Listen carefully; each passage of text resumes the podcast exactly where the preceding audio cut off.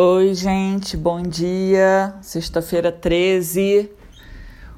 Um dia nublado aqui na terra onde eu habito, mas vai ser um dia muito feliz. E vocês, como é que estão?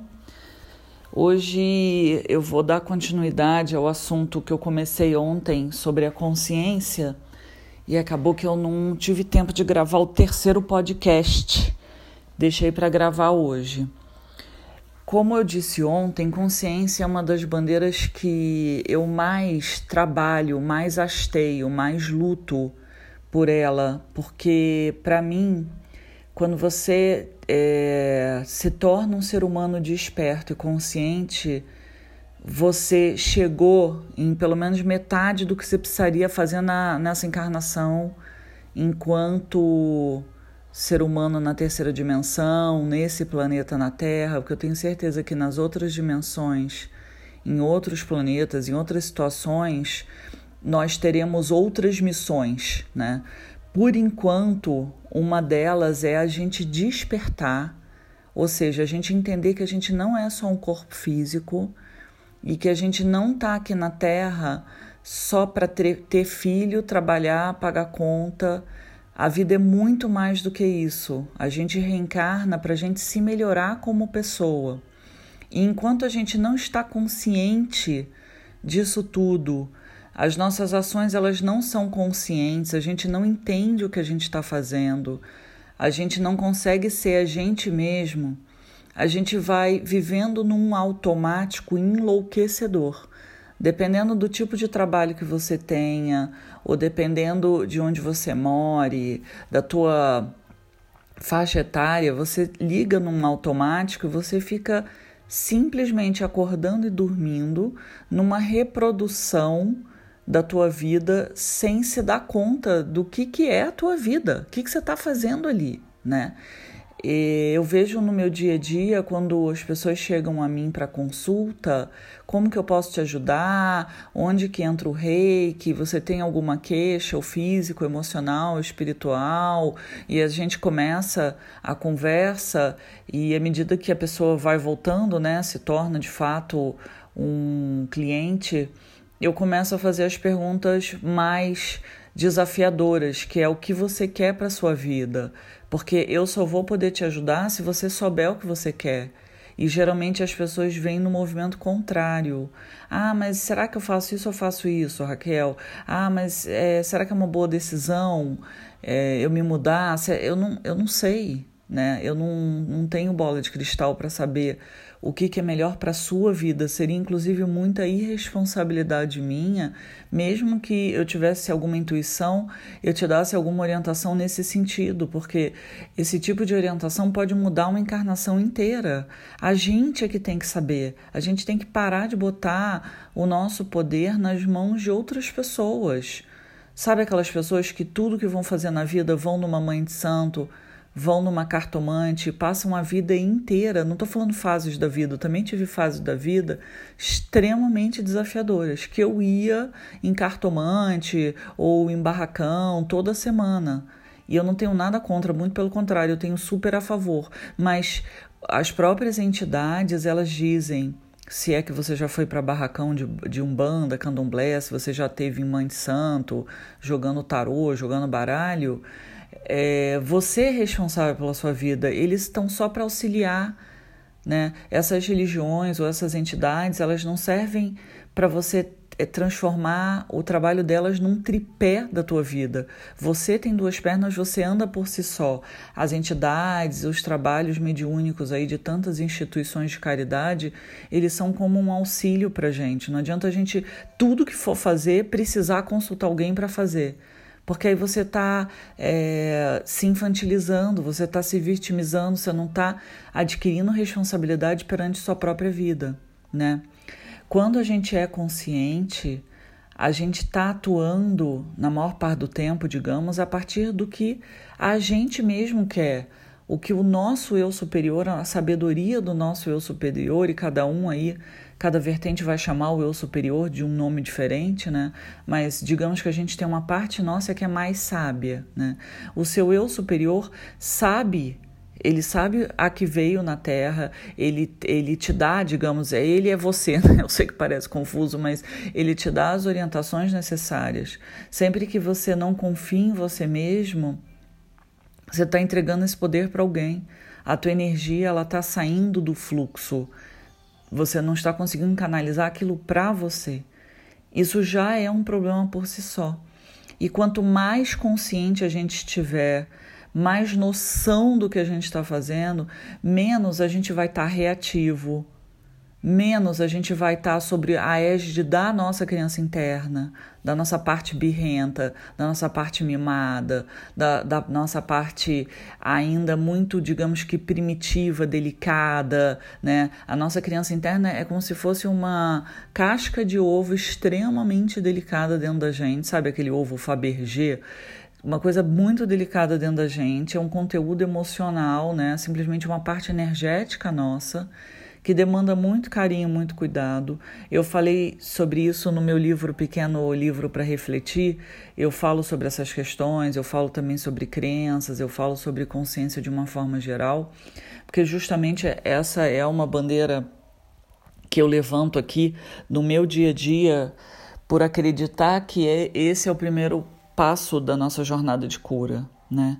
De nada a gente adianta procurar reiki ou qualquer terapia holística ou mesmo as terapias convencionais se você não, não estiver desperto e consciente.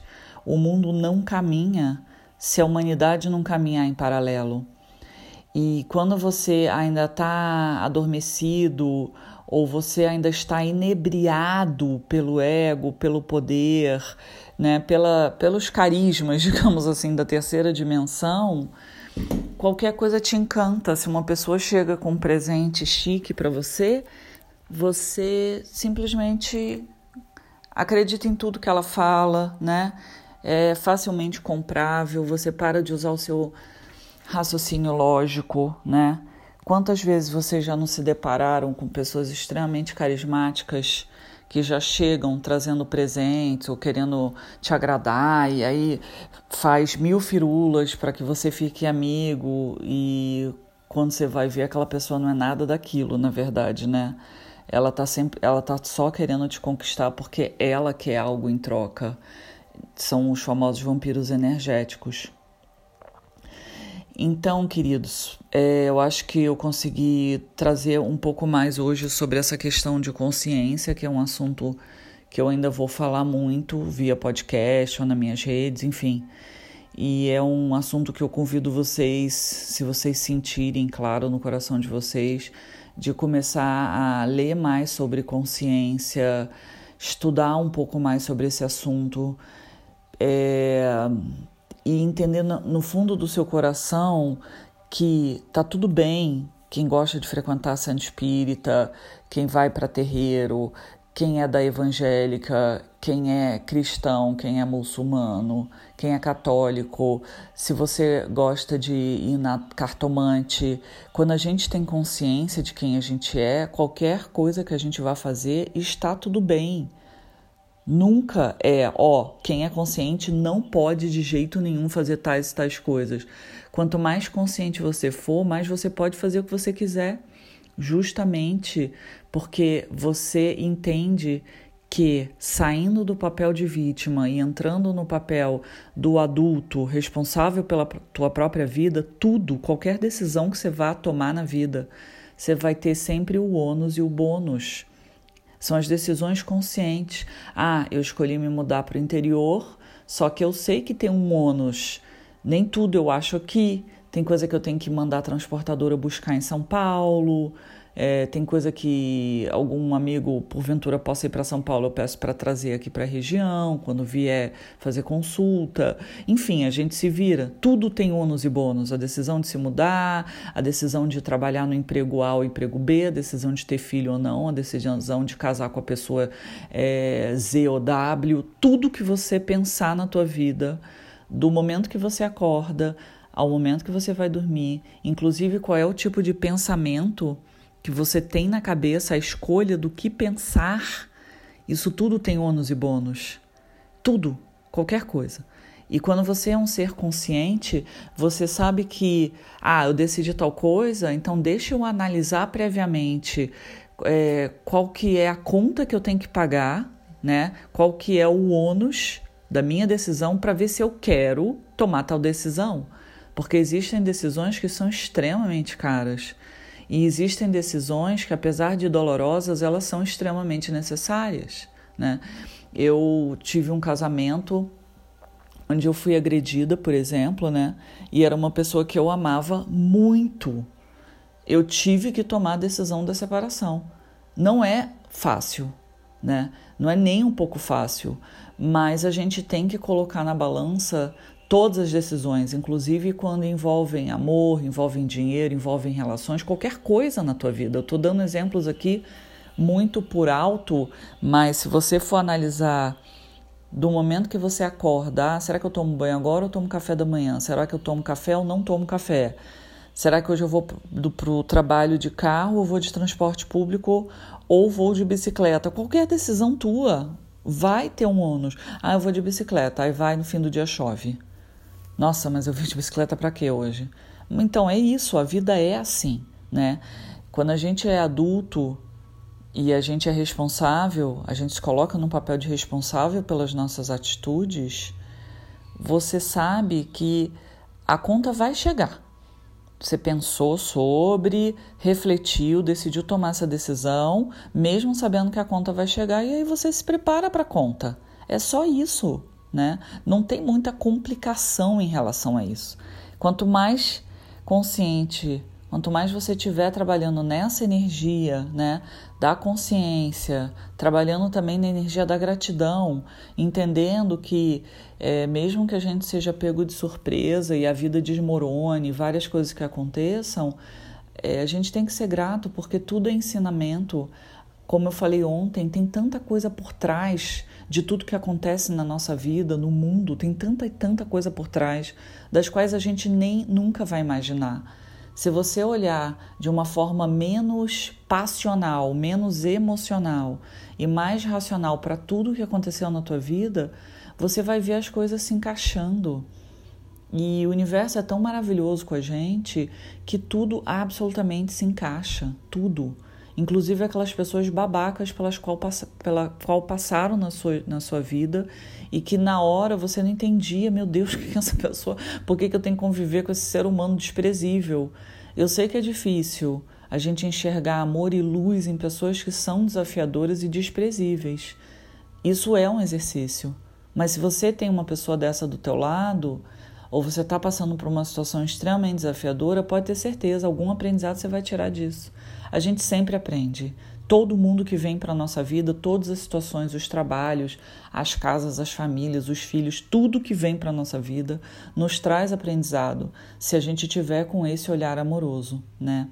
E a ideia é sempre a gente estar tá o máximo de tempo possível no olhar amoroso, no olhar compassivo, a compaixão, a gratidão, olhar para os céus e agradecer, né? Tudo que acontece é para o nosso bem, é para o nosso aprendizado. E quando a gente chegar ao fim dessa encarnação, a gente ter a certeza de que todas as decisões que a gente tomou foram corretas, porque era o, que a gente podia fazer naquele momento, e que a gente terminou a encarnação de uma forma positiva. A gente aprendeu, a gente se desempenhou melhor, a gente se tornou um melhor ser humano, porque eu tenho certeza. Vocês que estão se conectando com esse podcast, que me mandam mensagens, e que estão ouvindo esse podcast, mesmo que não seja no dia de hoje, daqui a um ano, daqui a cinco anos, daqui a dez anos, eu tenho certeza que vocês sabem, dentro aí no fundo da alma de vocês, o quanto vocês melhoraram nessa encarnação e também o quanto vocês ainda têm a melhorar. Porque, como eu falei ontem, a nossa jornada de cura, o que a gente precisa curar, o que a gente precisa melhorar, isso são passos eternos. Não, a gente não tem um período que a gente passe de cura e pronto, acabou. Não é igual quando você entra no hospital fazer uma cirurgia. Ah, entrei no hospital, fiz cirurgia, acabou, não preciso mais lidar com essa questão. Quando a gente fala de espiritualidade, a gente vai ter sempre o que evoluir. Sempre. A Terra está passando de terceira para quinta dimensão. Isso já é uma evolução e tanta. Existem N outras dimensões acima da quinta dimensão. Então você imagina o quanto de luz que ainda é, vai ter para gente olhar para frente e sempre querer chegar mais e mais adiante. Olha que coisa linda essa oportunidade que a gente tem, né?